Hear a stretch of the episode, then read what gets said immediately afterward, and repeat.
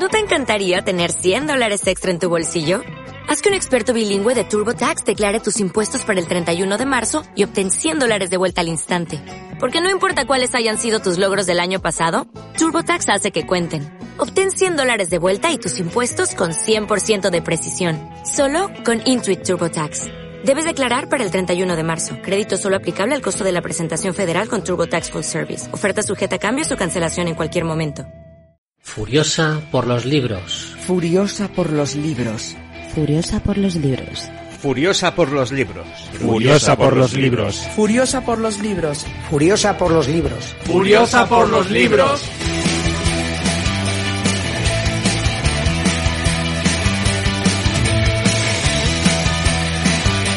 Sed testigos. Sed testigos. Sed testigos. Sed testigos. Sed testigos. Sed testigos. Sed testigos. Sed testigos. Hola, aquí estoy otra vez después de dos meses sin grabar, que ya iba siendo hora, ya tenía el mono de volver. Voy a hacerlo con una de esas listas que a mí me gustan, comentar un poco mis lecturas, las lecturas que hice este verano, diciendo un poquito de qué van, lo que más me gustaron, lo que menos, pero sin destripar nada, ¿vale? Para dar un poco a conocer estas obras que me leí a quien no las conozca y a quien las conozca pues refrescarlo un poquito así la memoria. Voy a intentar grabar uno al mes como, como hacía hasta ahora, pero está complicado un poco por el tema laboral. Voy a procurar seguir ahí para esa gente que siempre me escucha. Si no grabo un poquito más es por falta de tiempo, que no es por otra cosa. Bien, empiezo ya. Una de mis lecturas de verano fue Actos Desesperados. Lo pillé en la biblioteca la autora es Megan Nolan. Yo no tenía ni idea de, este libro ni de la autora, no había leído nada de ella. Y es un libro contado como en primera persona por una chica que vivió una relación sentimental un poco traumática.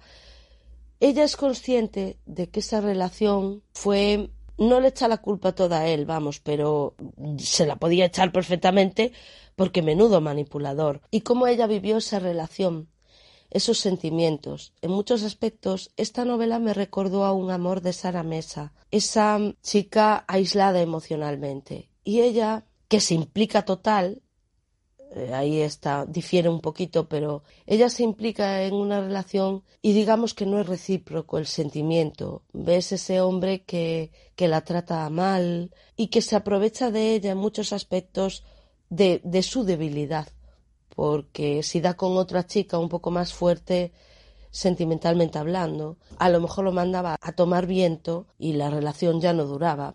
Eh, pero claro, mm, da con esta chica que está tan acostumbrada a tener relaciones y que si no está en una relación a ella le parece que como que no es productivo, mm, no sé, sientes un poco mm, mal por ella y a la vez el personaje puede causarte un pelín de rechazo porque tiene unas tragaderas, la pobre mujer. Y es eso, es, eh, es ella contando pues cómo se siente. Es que no se da a valer mucho tampoco, es mm, no tiene una personalidad fuerte para decir, y ella es consciente de ello. A toro pasado, ella es consciente de que este hombre no se portó bien con ella, pero aún así no le guarda rencor. Eh, habla como desde yo también tengo mi parte de culpa y es verdad. Ves también los defectos de la chica, no solo de, de la otra parte. No es una lectura de amor, pero sí sobre un tipo de amor, de un tipo de amor obsesivo, de cómo ella se engancha a una relación como una lapa y pase lo que pase, quiere que la relación funcione y someter una relación a, esos límites, a esos tira y afloja, eso no es sano. Tú piensas que con una pareja lo que tiene que haber también es una cierta independencia. Aunque tú le quieras a la otra persona y compartas tu vida con ella, tiene que haber un terreno, una línea que no, que no se traspase, ¿no? Pero claro, cada pareja es un mundo. Hablo desde fuera. Yo misma, parejas de amigos, que digo, yo no le consentiría eso a mi pareja o, o así, pero claro, como decía, hablo siempre desde fuera, desde la frialdad de, de ser una simple observadora, no de estar metida eh, ahí y, y, a lo mejor sí poder tragar con, con, una serie de cosas. En fin, una radiografía de un tipo de, de dependencia A mí me gustó más Un amor de Sara Mesa, pero bueno, este se lee, está bien. Es otro punto de vista un poco descorazonador, la verdad. El siguiente, La evolución de Calpurnia Tate, de Jacqueline Kelly. Lo compré de segunda mano, lo vi, miré de qué iba y dije, "Oh, me puede gustar. Séptima edición, estaba el libro, o sea, dije, tiene que ser bueno, ¿no? Algo tiene que tener. Y sí, es costumbrista. Es en un pueblecito de Texas, creo que se dice Texas y no Texas, porque lo dicen Lelutiers y eso va a misa. Lelutier dice, bella mujer de Texas, ¿por qué te vas si me dexas? Y entonces tiene que ser así. Ay, qué tontería. Bueno, en fin, eh, lo que hace un cerebro sobresaturado. Esta chica, Calpurnia Tate, es una niña. Es una niña, va a entrar en la adolescencia y vive en este pueblo rodeada de, de niños porque todos sus hermanos son varones. Es una familia numerosa, son un montón de hermanos. Y la única niña es ella. Entonces, claro, estamos hablando de finales, va a cambiar el siglo. Están en 1899 y pasan a 1900. En esa época las mujeres estaban criadas para eh, ser cocineras, bordar, atender la casa, los maridos, a los hijos y para nada más. Y entonces ella siente que, que no ese es el futuro que quiere. Es un poco rebelde la, la niña. Tiene una relación muy buena con su hermano mayor y también con su abuelo, que su abuelo es como el dragón de la casa. Es un señor que está jubilado, él montó la empresa y se desvinculó totalmente cuando se jubiló, se la pasó a su hijo, que es el padre de Calpurnia, y ahí está, él en su taller con sus cosas y nadie va allí a ese taller.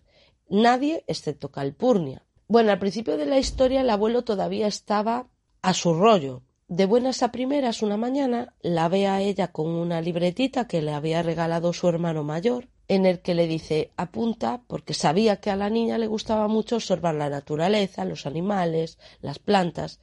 Entonces el hermano le regaló como esta agenda para que ella apuntara las cosas que veía, bueno, curiosidades de, de la niña. Y la niña es lo que hace, está sentada en el porche anotando pues los gorriones que vio ese día, los grillos, los bueno, todo. El abuelo pasa y de repente la ve. ¿Qué estás haciendo? Estoy apuntando tal, ahora estas hormigas que están llevando esto para allí. Ya, claro, el abuelo se queda. ¿Te interesan los animales? Sí. Le, la lleva a su taller y ahí descubre un mundo nuevo. O sea, el abuelo es un experto tanto en fauna como en flora que aparte de hacer experimentos para conseguir un buen, creo que era licor de algo, y aparte de esto también es un estudioso de, de los animales y de las plantas. Su mayor ilusión, la ilusión del, del viejo, es dar con una nueva especie. No voy a decir lo que pasa, si descubren una nueva especie entre ella y su abuelo o no. Es muy tierna, eso del día a día de esta familia, de que si van a la misa, van a tal, realmente no es que pase nada importante, porque es así como la vida misma, la vida en un pueblo, y esa relación pues con los hermanos, con su madre, que ella que quiere que, que, aprenda a cocinar, que aprenda a bordar.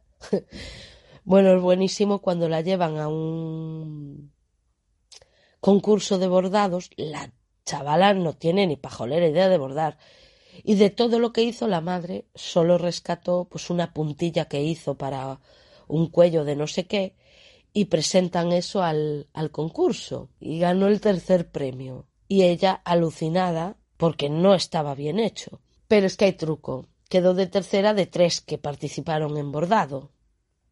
Había varias categorías y en bordado justamente eran solo tres. Y ella quedó la última. Y ella cuando le dijo a su abuelo eh, quedé tercera en bordado pero éramos solo tres. Y dice, no hace falta que le digas nada a tu madre. claro, el abuelo eh, muchas veces le echa un cable a la, a la niña porque él es, en esa familia, es como, no temido, pero respetado. Y cuando él da su opinión y para ayudarle a, a ella, ella ahí se siente totalmente arropada, claro en medio de, toda esa gente que le está diciendo cómo tiene que comportarse, el abuelo es el único que la deja comportarse realmente como ella es. y cuando le habla de que quiere estudiar biología, que quiere ir a la universidad y que ninguna chica que ella conozca va, pues él le habla de Marie Curie, le habla de mujeres importantes que fueron, que estudiaron, mujeres de, la historia, y ahí ella descubre un mundo, aparte de que le gusta mucho leer, y el abuelo le va dejando libros, y así, bueno, ya digo, muy bonito, se lee muy fácil. A mí creo que el libro me duró un par de días, y eso que no tengo mucho tiempo, pero Ahí iba yo con el libro para todos lados. El poco tiempo que tenía me ventilaba un par de capítulos. Otro, Las señoritas de y de Colin McCullough. Colin McCullough es la del pájaro espino. Este lo vi también en segunda mano, vi que era cortito y dije, vamos a darle para adelante. También de un pueblo, creo que era en Australia, y de esta familia, qué menuda familia. Los hombres de la familia, claro, estamos en otra época eran los que heredaban. Y las mujeres que quedan, pues en casa con la pata quebrada y casi sin tierras, porque se las chupaban todos esos sabandijas, porque no hay otra palabra. Cuando una se quedaba viuda, pues la pobre perdía partes de sus tierras, porque el pueblo prácticamente es de la misma familia. Y es a la familia que pertenece la protagonista, su madre y una tía que vive también con ellas. Y ellas viven en unas condiciones, bueno, miserables, es quedarse corto, ¿eh? Solamente pueden mm, comer de lo que plantan, pasan hambre canina de cosas, bueno, pasan de todo, no solo de hambre, sino de eso, la chica a lo mejor se quiere comprar unas medias y no pueden, eh, los trajes son remendados, requete remendados, dados la vuelta, planchados de otra manera para que no se note que están tan viejos, en fin, pues muy mal. Y llega un hombre al pueblo, un hombre nuevo, John Smith, y este John Smith revoluciona un poco el gallinero, porque claro, ella, la chica, se enamora de él. Y de este se dicen todo tipo de barbaridades en el pueblo. En un pueblo pequeño llega un tío, compra tierras, cuando las tierras eran de esa familia, no salían de ahí, de, ese círculo vicioso, se quedan indignados y lo, bueno, hablan de él pestes. A ella le da igual. Ella se enamora de él, ve que es un espíritu libre y, van, vamos, loquita perdida. Ella, que es una solterona, ya. Entonces, bueno, la relación que se va a establecer entre este hombre y esta chica, y como ella, mm, ahí sí que es un poco mm, cabronías porque le hace algo a él que, digamos que le hace ahí un engaño. Por suerte la cosa acaba bien. Esa soledad de la chica, esa pobreza, ese ser un poquito un cero a la izquierda dentro de todo ese árbol familiar, aunque en su casa era querida por su madre y por su tía, es verdad que estaba la cosa un poco complicada en otro tipo de aspectos. Bueno, me recordó así en la trama un poquito a Balance y Sterling o El Castillo Azul con la diferencia de que Balance y Sterling me gustó bastante más que las señoritas de mi salón. Otro, Círculo de Amigos, de Maeve Vinci, no sé si se pronuncia así.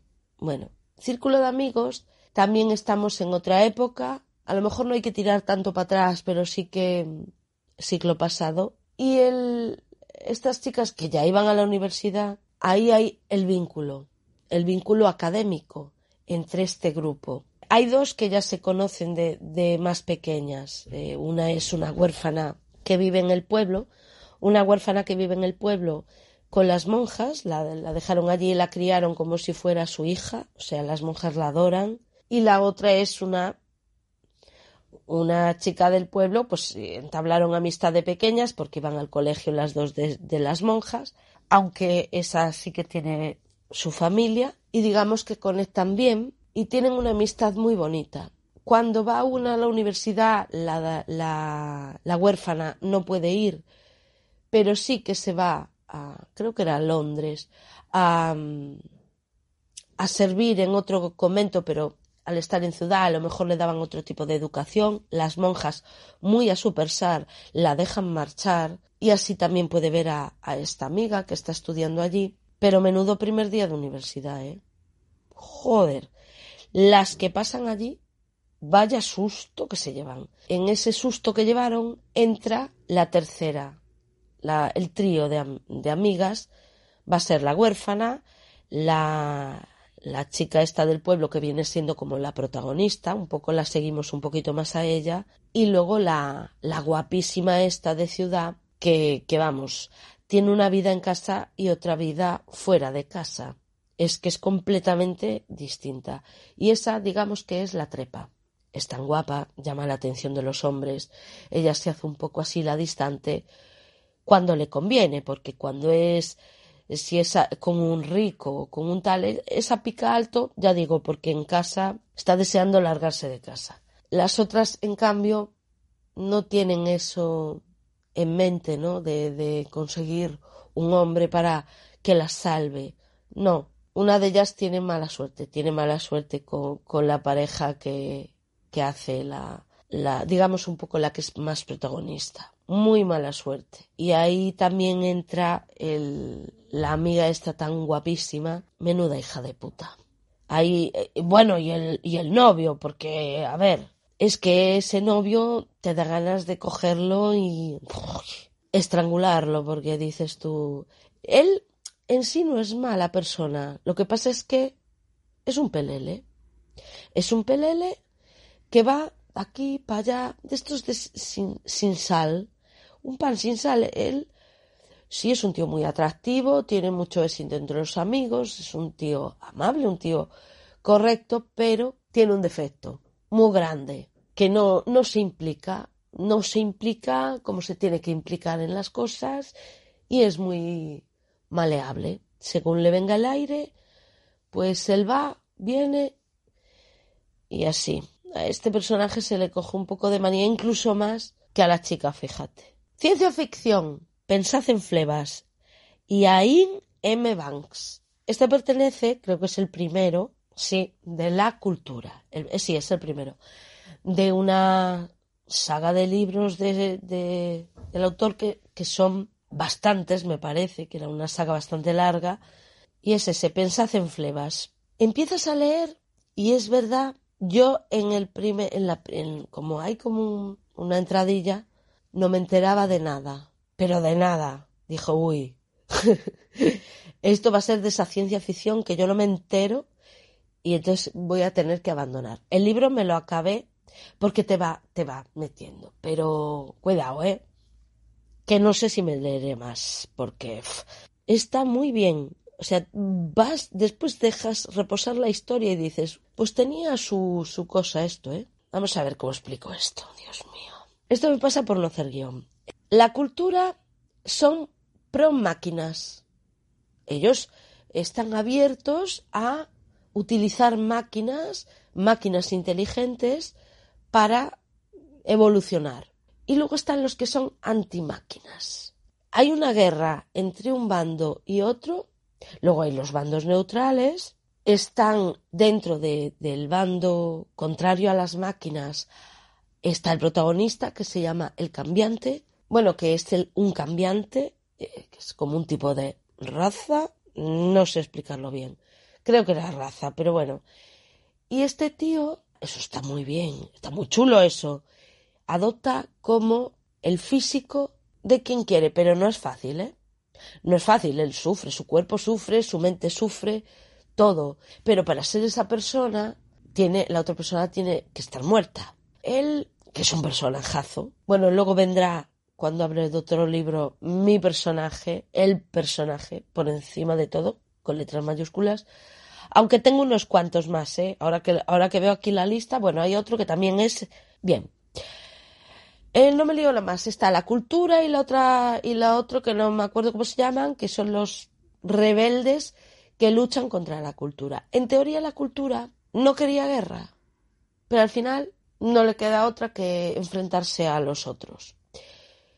Y como ese universo todo que monta, eh, se monta aquí en este libro, es un universo bastante complicado, tenemos a las máquinas estas, las mentes inteligentes, como que hay una eh, que todos buscan esa mente.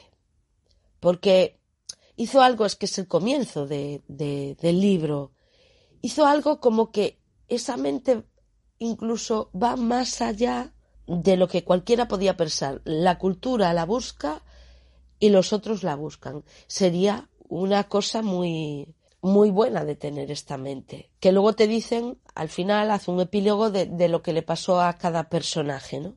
Por, que, que eso también está, está bien. No sé decir muy bien de qué va. Es buscar esta mente, el cambiante, que la misión que, que le mandan a hacer, bueno, primero ya lo salvan, lo salvan ahí de una muerte asegurada, porque él estaba capturado por la cultura y él era de los rebeldes, porque había tomado la apariencia de otro, de no sé quién, no me acuerdo de quién, y lo descubrieron. Entonces lo tenían ahí en una celda, bueno, haciéndole las de Dios hasta que aparecen los otros a liberarlo. Cuando lo liberan, le mandan a esa misión de ir a buscar la mente. ¿Y él qué pasa? Va solo, porque los atacan. Hacen allí un contraataque en el espacio y tal, y el, y el tío lo mandan en una, se va en una nave él solo con un traje super guay, y ese traje super guay, para quien lo haya leído dirá, esta no se enteró de nada. es lo que me pasa con la ciencia ficción. Pues sí, a lo mejor no me enteré, pero bueno, era algo así. Él se va con ese super traje y mola mucho porque ese super traje, que debe de ser como la hostia en vinagre, cuando lo capturan unos mercenarios, él está allí en el espacio, como Leia, allí, pero con su traje. Y claro, lo recogen estos mercenarios antes de que él llegue a su objetivo. Y, y, lo pillan y se lo llevan. Y con estos mercenarios, él encuentra el amor, pero también encuentra al cabronazo del capitán de, estos mercenarios, al jefazo, que luego va a hacer algo él.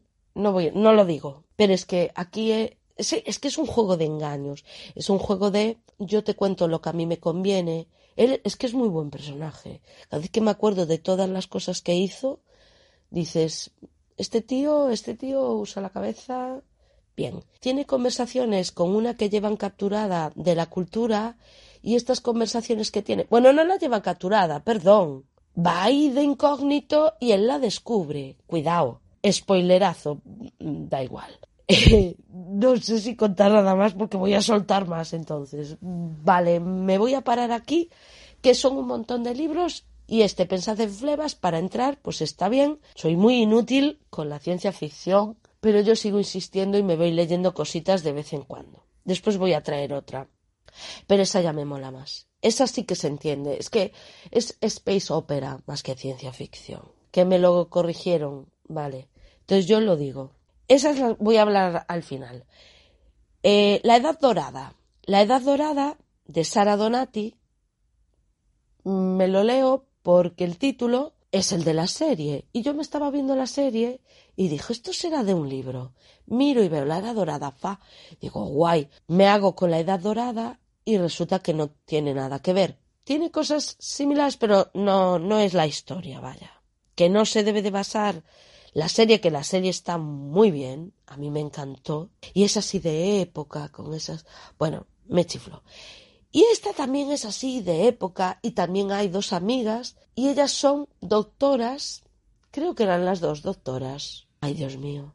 El caso, como están metidas en esos bajos fondos por culpa de su trabajo, tienen que, que relacionarse con, con gente de, de todo pelaje, pues aquí vamos a ver las consecuencias de, de, esas relaciones con otro tipo de gente, cómo ellas contra las adversidades en esa época pues van haciéndose un hueco y esa amistad que tienen las dos también está muy bien explicada. A mí me, me gustó mucho y en eso de la amistad y eso también me recordó a la Edad Dorada la serie, pero no debe de basarse en esta novela y si se basa es una interpretación libérrima y tiene una historia de amor muy bonita, aparte. vale, ahora voy a hablar. Ah, sí, Mick Herron, este autor que ya comenté en, las, en mis últimas lecturas, lo de caballos lentos y que me estaba leyendo Tigres de verdad, pues acabé Tigres de verdad y Leones muertos. De momento esos tres. Creo que hay más, pero yo solo me conseguí esos tres de momento, entonces fue los que leí. Tigres de verdad, no sab... creo que era, no, Leones Muertos, que es el primero me parece, Leones Muertos, creo que es el segundo, el que sigue a, a Caballos Lentos. Seguimos en la ciénaga, ¿eh? O sea, está Jason Lamb, que es el otro personaje que dije que era top, que es como el jefe de la ciénaga.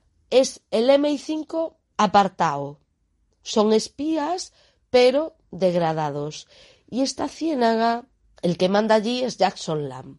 Personaje que aunque sea odioso, eh, mola. Mola porque es un tío inteligente, sabe dónde dar, qué aguja clavar en qué momento, sabe qué tecla tocar, que parece que, que no se entera y sí. Aunque tiene ese punto de canalla, porque es, a veces es muy cabrón con sus compañeros y, no, no es que los trate precisamente bien, al contrario, los trata bastante mal, ¿no? Como estáis aquí, porque no valéis una mierda, pero así, en este plan. Y la trama de Leones Muertos encuentran, digamos que un cadáver en un autobús de uno, de un agente que no debería haber estado ahí. Y cómo ellos investigan y descubren, van descubriendo toda una trama, pero una trama. Ahí anda por medio Alexander Popov, que es como un espía ruso. Bueno, es como una especie de como el de Sherlock, ¿cómo se llama este? Moriarty, como un tío súper inteligente y que nadie sabe cómo es. Es como una leyenda, pero Jason Lamb sabe muchas cosas. Y de todos sus compañeros, él siempre va a intentar, digamos que, que investiguen, pero yo soy el que voy un paso por delante, ¿sabes? Que ninguno se me adelante. Que no averigüen más cosas de las que tienen que averiguar. Porque él después va a hablar con el MI5 con los altos mandos, sobre todo con la que le llaman Lady Di, que esa también es un personajazo, que es Diana Taverner. Esa, madre mía, es así que tumba a quien sea. Jason Lamb en la ciénaga es, digamos que, no feliz, pero está bien ahí en un segundo plano, pero la otra quiere estar en primera línea y pasa por encima de quien, de quien sea. Y ahí Jason Lamb es un poco el que le para los pies a, a Lady Di. Está muy bien, es más o menos seguir la historia de, de esos agentes que ya conocimos en, en la novela anterior. Se incorporan algunos nuevos, algunos personajes nuevos y otros pues que desgraciadamente pues ya no están. Y en Tigres de verdad seguimos en lo mismo, seguimos en la ciénaga, seguimos Jason Lamb, sus compañeros, eh, nuevas incorporaciones y otro caso. Aquí en este, en este hay un secuestro de una de las compañeras de Jason Lamb. Este personaje a mí me encanta, me encanta. Y me dolió bastante porque no sé si en el siguiente aparecerá. Bueno, ya casi hice un spoiler ahí, ¿no? Eh, la secuestran y ellos tienen como que mm, conseguir algo para que la liberen. Es que, ¿cómo explico sin hacer spoiler? A ver. Tienen que armar todo un dispositivo para recuperar a esa compañera. Tenemos al informático que controla mogollón. En el libro anterior perdimos a un personaje que también me dolió bastante perder a ese personaje. Y en este aún están un poco con las secuelas de haber perdido el personaje en, en la anterior. Están un poco enlazadas también con la, con la trama.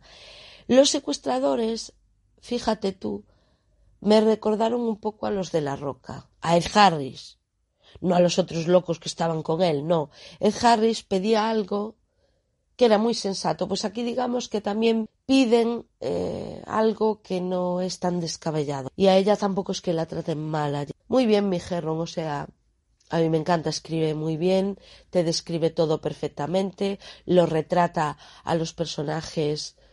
Vamos, es que ya ves de de qué pie coge a cada uno. Genial, en ese sentido, genial. Y lo que es el argumento de la historia es, es de estos que, que no puedes parar de leer. Así es que tengo mezclado tigres de verdad con leones muertos y me cuesta un poco deshilachar las tramas. ¿Cuál toca ahora? Una pareja casi perfecta, ya estoy terminando, ¿eh? Emily Eden. Si has leído a Jane Austen y eres tan fan como soy yo, te va a encantar este porque vamos. A ver, no es Jane Austen, ¿eh? Tiene una trama así, esos diálogos ácidos, ironía. Bueno, hay un personaje que ya eh, sale al principio que ya dices tú, esto es personaje total de Jane Austen. Es que hay alguno que es muy austiniano. Bueno, ¿de qué va? Dos familias un poco enfrentadas, que no se llevan mal, pero digamos que se critican porque una familia quedó en el pueblo y la otra triunfó en la ciudad. Entonces, cuando retorna al pueblo, con todas sus joyas, sus hijas con unos casamientos muy provechosos, muy tal, pues la otra la comen los demonios, la del pueblo, y es un poco la madre de las Bennett, pero en plan bestia, porque suelta cada una por esa boca. Me encanta. porque luego aún aparece un personaje peor. Dices, ay, a ver si viene la otra y a esta cabrona, porque sí que la otra es mala, le para los pies. Y, y cuando ves que llega ese personaje y hay el enfrentamiento entre las dos, haces ole, ole y ole. Le está dando zascas continuamente. Digamos que la protagonista va a ser una de las hijas de estas que viene de la ciudad, que se va a casar con un partidazo, un tío rico, guapo, bueno, una maravilla. El sueño de toda madre en esta época, chica que se casa es muy jovencita y tiene muchas dudas. Y él es tan celoso, tan acaparador, y tiene unos cambios de humor tan grandes que claro, ella, ella no entiende muchas cosas. Y claro, la lleva allí a la mansión, una vez casados, y digamos que no se adapta demasiado bien. Echa mucho de menos a su familia. Es que hay que tener en cuenta la edad. Eh, y él está, claro, tú quieres a tu familia y no me quieres a mí. Y no sé qué, no sé cuánto. Es que él es un poco imbécil. Sinceramente, no hay quien lo aguante. Y no se da cuenta hasta el final, cuando pasa algo ahí, peligra la vida de uno de los dos, cuando se dan cuenta de que realmente sí que se quieren, ¿no? Amor de verdad y bueno, muy bonito, esos diálogos. Yo me solté unas cuantas carcajadas con alguna cosa. O sea, no sé cómo descubrí este libro, no sé si me lo recomendaba alguien o qué. No, no lo sé. Pero bueno, una pareja casi perfecta, que, que muy bien. Y ahora por último, uno que me leí y otro que me estoy leyendo y que me está encantando porque seguimos un poquito en ese universo. Ya hablé maravillas del aprendiz de guerrero, de Lois McMaster Buchholz. Bueno, pues Lois McMaster Buchholz es una autora espectacular. Resulta que me leo Fronteras del Infinito. Cuando dije, yo me voy a leer todo Borkosigan, la saga, veo que son 20, no sé, una barbaridad. Y dije, uy, a lo mejor no los leo todos y quería hacerle como un programa especial. Y yo no sé si lo llegaré a hacer, si me conseguiré todos los libros o qué. Porque madre del amor hermoso. Eh, claro, el aprendiz de Guerrero resulta que no era el primero. Yo pensando que era el primero. Es el primero de Miles Borkosigan, pero no es el primero de las. Hay dos como anteriores. Pero creo que se publicaron después, o una movida así empecé a mirar páginas de recomendación de cómo leerse esta saga, por qué orden, porque yo tenía un lío en la cabeza y dije, o sea, que yo empecé por el que no es el primero. Pero no importa, porque como los otros son precuelas, pues ya está. Empecé bien, el aprendiz de guerrero. Ahí conocemos a Miles Borkosigan, este, ese joven cadete, bueno, está haciendo las pruebas para soldar, entrar en, bueno, no sé cómo se llama, servicio imperial o yo no sé qué historia. Y claro, este Borkosiga tiene una enfermedad a su madre, estando embarazada, la quisieron envenenar. Y entonces por eso él nació con, con esa deficiencia, ¿no? Tiene una enfermedad como de los huesos. En fin, él se quedó muy bajito, tiene huesos quebradizos, tiene el cuerpo así medio tal, que le llaman el mutante. Pero él no fue una manipulación genética como se hace con otro tipo de personas. Él no es un, mutante. Él nació así porque a su madre la intentaron envenenar y casi mueren los dos. Pero los salvaron a los dos y el chaval, claro, que es hijo de esta mujer y sobre todo, creo, el padre creo que se llama Aral, Aral Borkosigan, que es como, ¡fua! una leyenda y del abuelo ya ni te cuento, son leyendas como de de la élite militar y tal, unos tíos muy imponentes, muy, muy fieros, muy buenos en la batalla, y llega este Mindundi que no pasa ni las pruebas físicas. ¿Qué tiene de bueno este personaje? Que es inteligentísimo, o sea, en cabeza no le gana a nadie, y los padres lo saben, que él es inteligente. Luego tenemos otros personajes que se van sumando a las a las tramas, pero el, digamos que el eje que voy a coger yo es el de Miles, ¿vale? Porque en Fronteras del Infinito, bueno, son tres relatos cortos en el que el almirante, teniente, no sé, un alto cargo que se llama Ilian es el que le está haciendo como él está recuperándose y está hecho una mierda y llega este Ilian que es muy duro con él, pero ves que hay una buena relación entre los dos, porque Ilian es como el jefe de seguridad de su padre. Es un tío que estuvo ahí luchando codo con codo, es decir, es un amigo de la familia. Y a este chaval, como quien dice, lo vio crecer.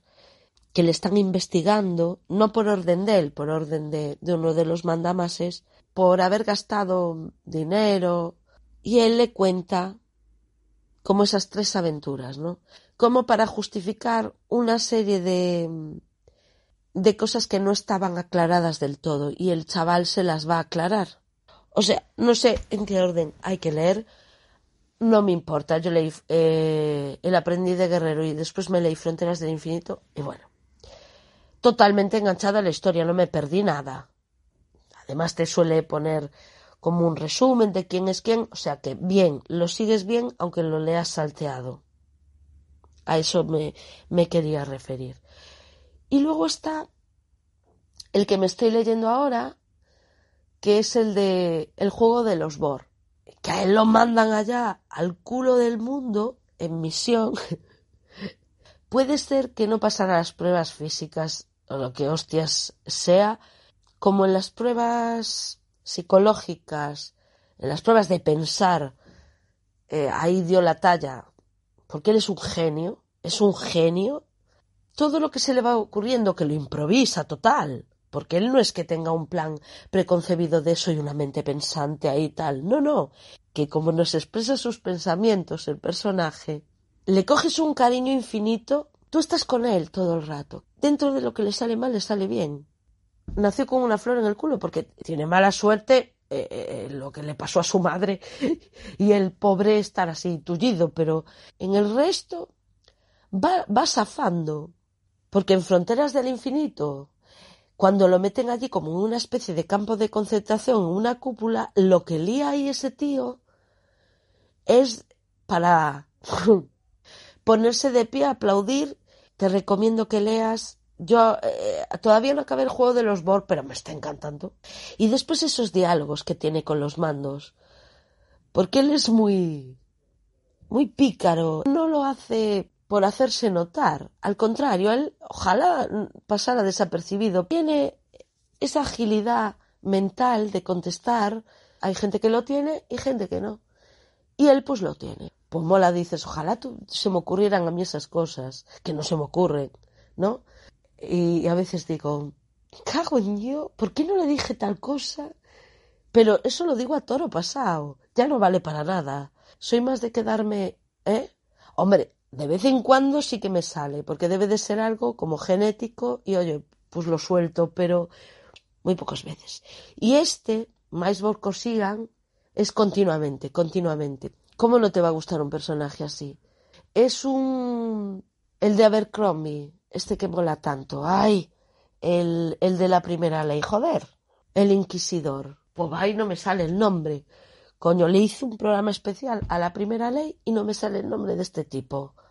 Pero ¿cómo se llama el inquisidor? Sandan Glocta. ¡Uah! Me vino. Pues el Glocta es muy así. Antes de soltarlas es más de pensarlas que de soltarlas. El Borcosigan las piensa y también las suelta. Entonces mola más. sí, sí. Ay, cómo me está gustando. Mira, estoy deseando acabar de grabar, arreglar un poco el audio y ponerme a leer. Y mañana tengo, eso que mañana tengo que, que madrugar, toca currar, que estoy... Dios mío, fin de semana aquí no se perdona nada. Que es bueno que haya trabajo, sí. Eh, no me quejo, pero a veces un, algún día libre no venía mal. En fin, que no sé cuándo podré volver a grabar. Espero que en un mes más o menos. Con que puedo venir porque estuve pensando si, si me diera tiempo de leerme la nueva esa trilogía de Abercrombie, pero no estoy segura. Igual a lo mejor tiro así de lecturas pasadas, pero claro, me las tengo que repasar. no sé, no sé qué hacer, no sé cuál traer. Quería también traer algo de novela negra, porque ya hace que no traigo. Aunque bueno, en estas listas viene. Pero Tigres de verdad y Leones Muertos es más. Es más espionaje que, que novela negra. A ver, igual se me ocurre, de repente se me cruzó un libro y, y hago aquí un destripe. Depende. De momento no tengo así nada pensado. Cuando sea será. Y hasta la próxima. Furiosa por los libros. Furiosa por los libros. Furiosa por los libros. Furiosa por los libros. Furiosa por los libros. Furiosa por los libros. Furiosa por los libros. Furiosa por los libros.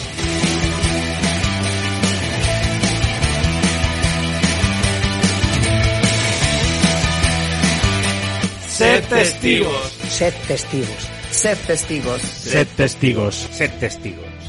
Sed testigos. Sed testigos. Sed testigos.